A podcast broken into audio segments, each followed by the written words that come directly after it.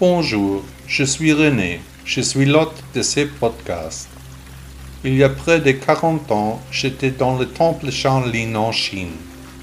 J'ai vécu de nombreuses années, appris les arts martiaux et le bouddhisme.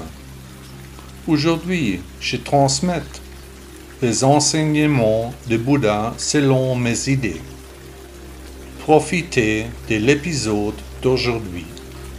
Au début était la fin.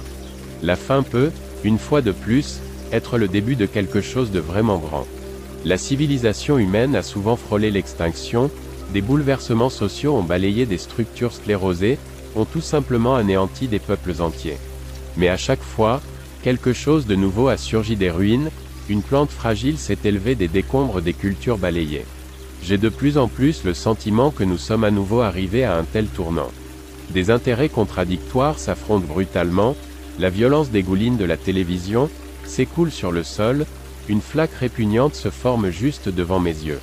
En tant qu'être humain, ces événements me remplissent d'effroi, en tant que bouddhiste, je regarde derrière les coulisses, je crois en l'humanité, et tout particulièrement l'humanité.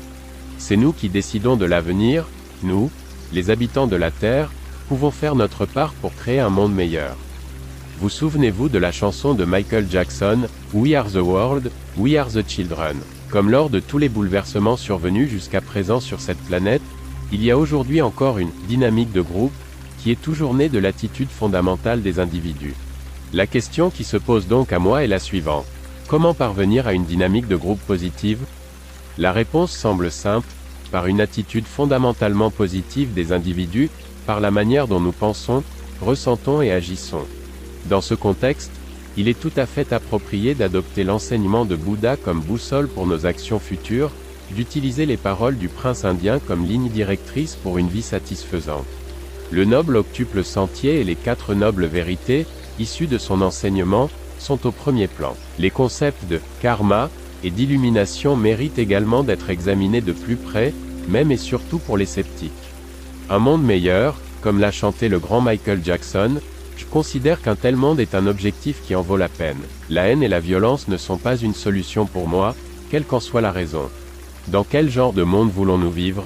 Chaque individu doit se poser cette question à une époque comme celle-ci. Et en fonction de la réponse, il faut agir. Pour ma part, j'aimerais vivre dans un monde pacifique, dans lequel la culture, l'humanité et les valeurs comptent. Les modèles peuvent être des maîtres éminents comme Jésus ou Bouddha, mais aussi les fondateurs de l'humanisme, humanité, comme Cicéron ou Erasme de Rotterdam. En tout cas pas les gangsters rappeurs. Personne ne peut être juste s'il n'est pas humain.